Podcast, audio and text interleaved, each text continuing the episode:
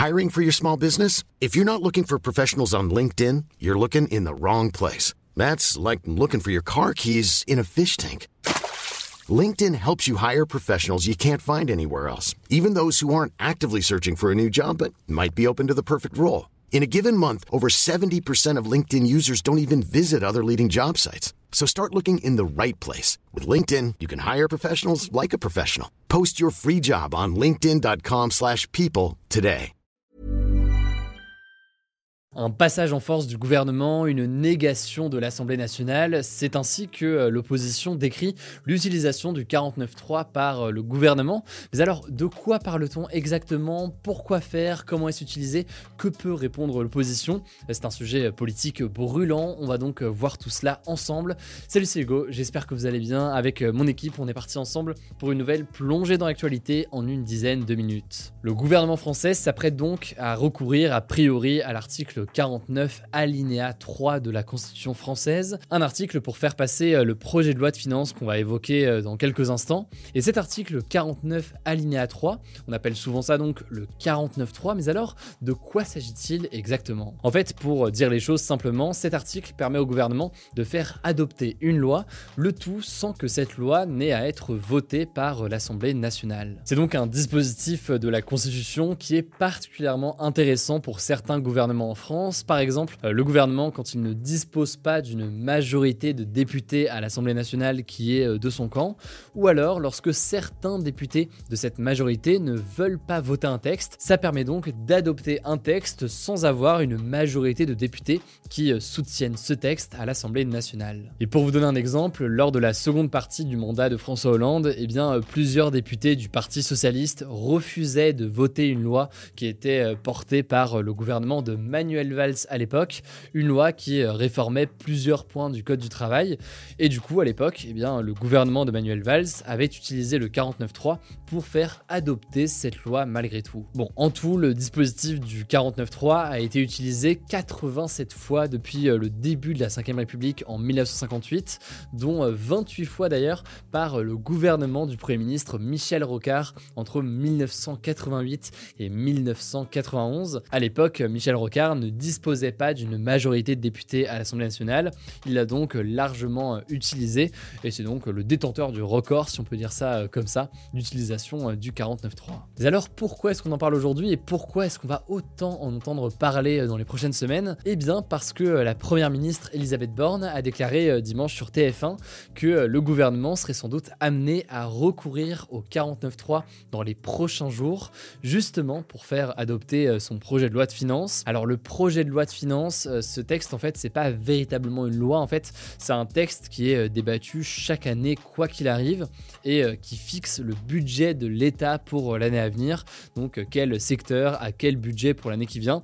C'est donc un texte absolument essentiel pour permettre de gouverner et de mettre en place des mesures ensuite. Or le problème pour le gouvernement français aujourd'hui, c'est que depuis les élections législatives qui ont eu lieu au mois de juin, il ne dispose pas d'une majorité absolue à l'Assemblée nationale et euh, pour ce projet de loi de finances, il n'a pas réussi à nouer euh, d'alliance avec euh, d'autres partis politiques pour qu'il vote donc son budget. Ce qui l'amène donc à vouloir utiliser l'article 49.3 pour pouvoir justement adopter ce budget. Alors vous l'imaginez, hein, cette utilisation du 49.3 fait débat. D'un côté, il y a ceux qui estiment que c'est normal que le gouvernement ait recours à ce dispositif. En effet, il est légal, il est inscrit dans la Constitution et il permet donc, selon le gouvernement, d'éviter une forme de paralysie euh, du euh, pays.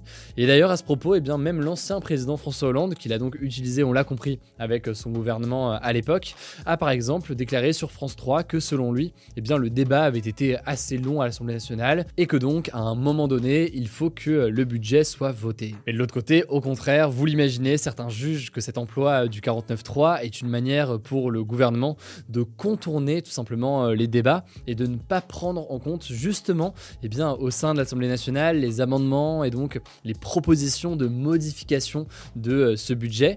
Ils estiment donc qu'il faudrait plutôt avoir un vrai débat à l'Assemblée nationale et faire en sorte que le budget reflète finalement eh bien, la tendance et les éventuels consensus qui peuvent être faits à l'Assemblée euh, nationale.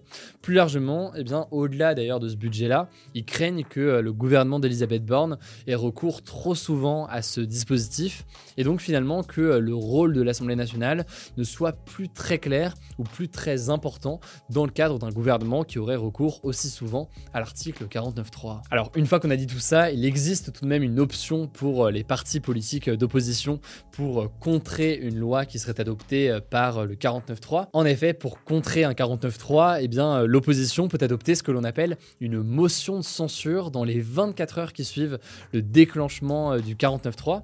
Concrètement, comment ça se passe? Eh bien, si plus de la moitié des députés votent pour la motion de censure, eh bien, la loi en question liée au 49.3 n'est pas adoptée, mais surtout, eh bien, le gouvernement est renversé. Mais le truc, c'est que souvent, eh bien, ces motions de censure ne sont pas votées par tous les partis euh, d'opposition, et ce, en raison euh, notamment d'une menace en retour, celle d'une dissolution de l'Assemblée nationale.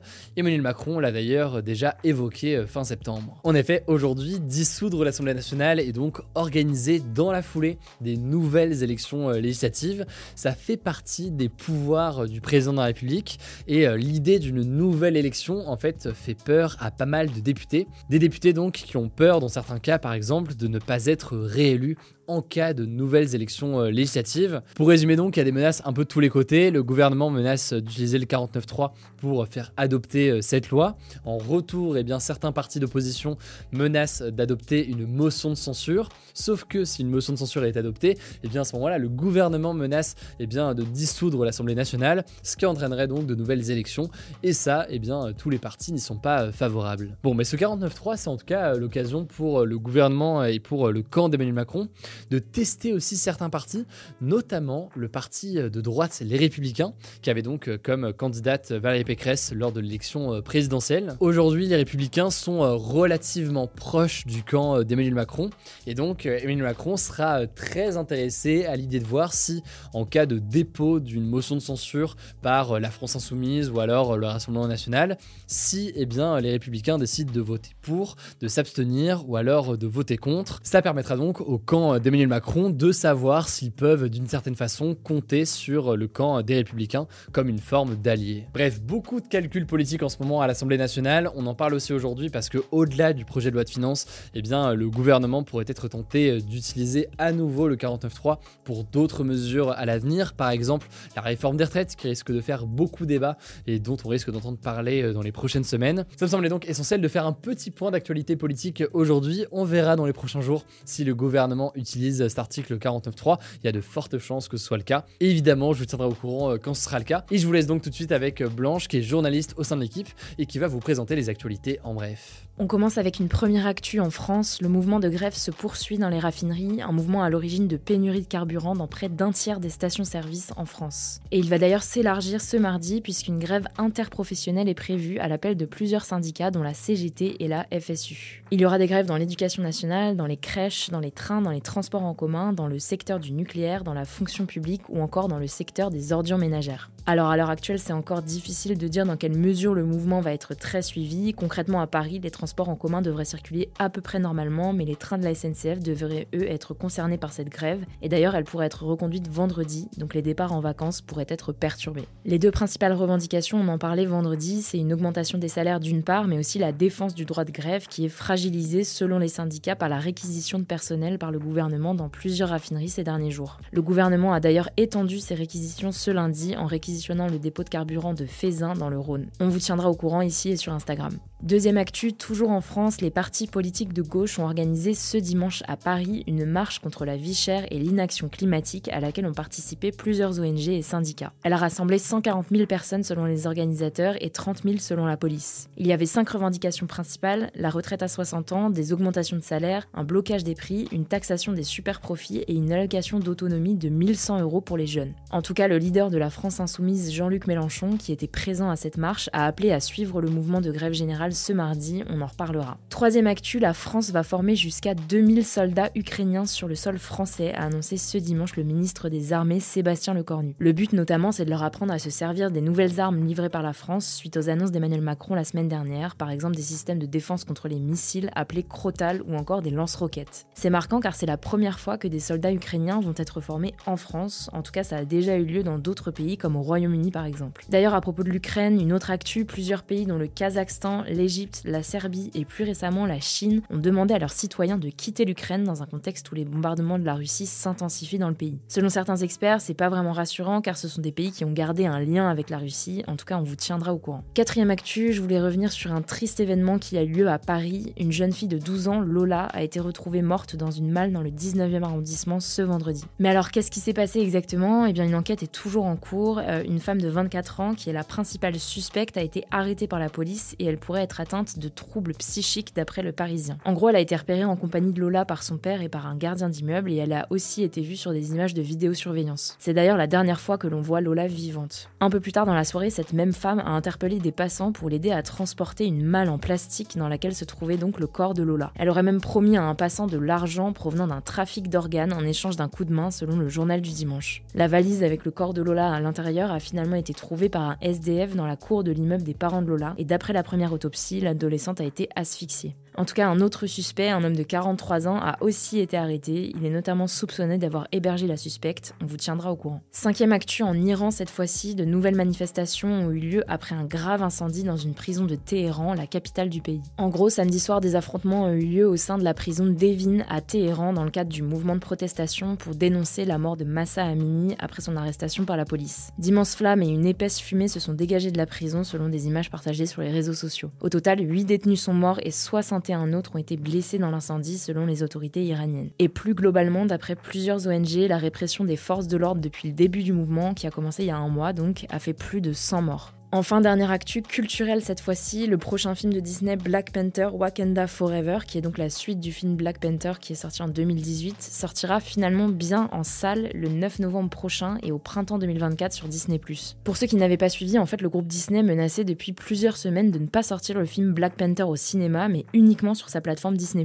La raison, c'est que Disney considère que la règle de la chronologie des médias en France, qui impose qu'un film qui sort au cinéma soit disponible sur les plateformes 17 mois plus tard, n'est pas adaptée à la consommation actuelle des spectateurs. Finalement, Disney a donc décidé de se plier à la règle tout en précisant que les autorités avaient reconnu qu'il fallait effectivement moderniser la chronologie des médias et qu'un calendrier précis avait été arrêté. Alors on ne sait pas exactement ce qu'il en est pour l'instant, en tout cas on vous tiendra au courant. Écoutez, voilà donc pour cette nouvelle plongée de l'actualité en une dizaine de minutes. N'hésitez pas à vous abonner, je ne sais pas encore le cas, pour euh, ne pas louper les vidéos suivantes. Prenez soin de vous, prenez soin de vos proches, et puis on se dit à demain pour une nouvelle vidéo. Mom deserves the best, and there's no better place to shop for Mother's Day than Whole Foods Market. They're your destination for unbeatable savings, from premium gifts to show-stopping flowers and irresistible desserts. Start by saving 33% with Prime on all body care and candles. Then get a 15-stem bunch of tulips for just $9.99 each with Prime. Round out Mom's menu with festive rosé, irresistible berry chantilly cake, and more special treats. Come celebrate Mother's Day at Whole Foods Market.